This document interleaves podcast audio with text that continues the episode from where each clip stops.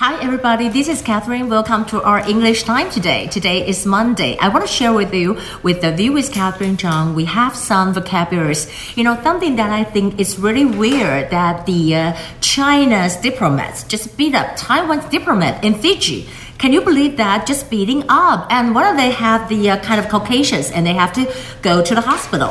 So now we started with this, and this is according to a report of Asia Pacific Report. You know, the whole thing is because of this. So people started to talk, talk about it. Otherwise, you know, Taiwan didn't mention it, and China didn't mention it either.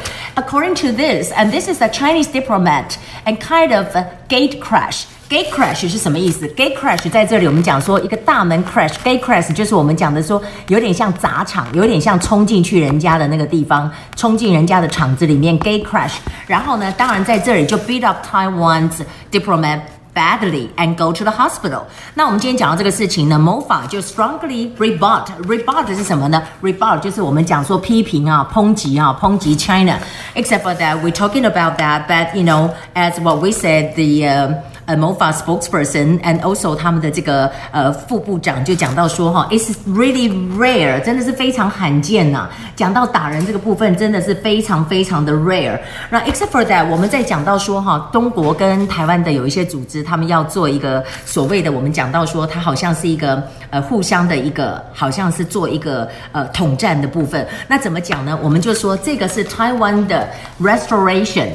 台湾光复节，这个就叫做 Taiwan Restoration Restoration Restoration Restoration 就是恢复的意思。光复节就是 Restoration Day。那当然在这里，他们就是其实最重要就是做这个统战。那统战是什么呢？我们就讲到统战哈，你讲统一战争就统战啊，就是呢 Unification War Unification War Unification War。那当然讲到这个统战之外呢，我们就说也有人讲说有一个说法叫 United Front。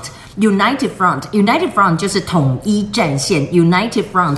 But normally we said that unification war。那当然在这里面呢，我们就看到他们这里面就充满了很多的 propaganda，很多的宣传，然后就说呢，哎呀，台湾是中国不可分离的一部分。那你可以讲说 inseparable，但是他这里用的这个字叫做。inalienable inalienable in 是加一个字首，就是不能的。alienable alien 是什么意思？alien 就是外国，对不对？inalienable 就是不可以当成外国的，就是不可分割的。Except for that, I wanted to say that. Well, the South China Morning Post says that Chinese military tried to beef up coastal forces. Beef up 是什么意思呢？这里有它的标题，就是 beef up，beef up 就是牛肉增加是什么意思？就增加肌肉，增加 beef up 就是加强的这么一个意思。它加强这里面包括了什么呢？包括了我们讲到的东风时期，东风时期它的名字叫做 DF，DF seventeen hypersonic hypersonic hypersonic 是什么意思呢？就是超高音速 hyper。hypersonic hypersonic 就超高音速。那当然在这里台湾方面就是说，我们 we we don't worry about that。我们有雄风二一飞弹，雄风二一怎么讲？你可以看到在这里，它的英文就直接翻译雄风。二就是 second second E 啊，雄风 second E。And also we do that. We can say that we have more precision um ammunition. Precision 是什么？Precision 就是精准的，Precision 就是精准的。我们常常在以前讲到说精准的新闻就是 Precision journalism，Precision 就是精准的。那这里我们讲的 ammunition 是什么呢？Ammunition 在这里就是讲弹药，Ammunition 就是弹药。那当然，我们讲到了 Donald Trump and Joe Biden，they have fifteen days to go for the presidential election。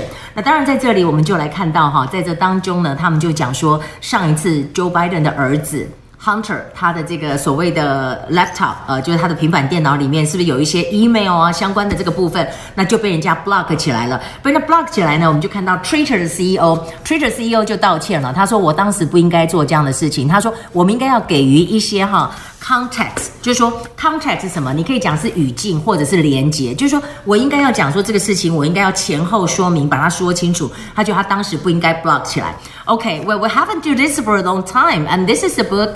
Um, if you have the book, it can turn into page 199, and we're talking about a party. Did you have any party during the weekend?